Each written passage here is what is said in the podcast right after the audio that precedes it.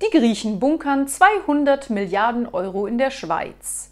Das Problem ist nicht, dass das Geld jetzt in der Schweiz liegt, sondern dass der griechische Staat keine Kohle hat, um die ganzen Daten-CDs zu kaufen.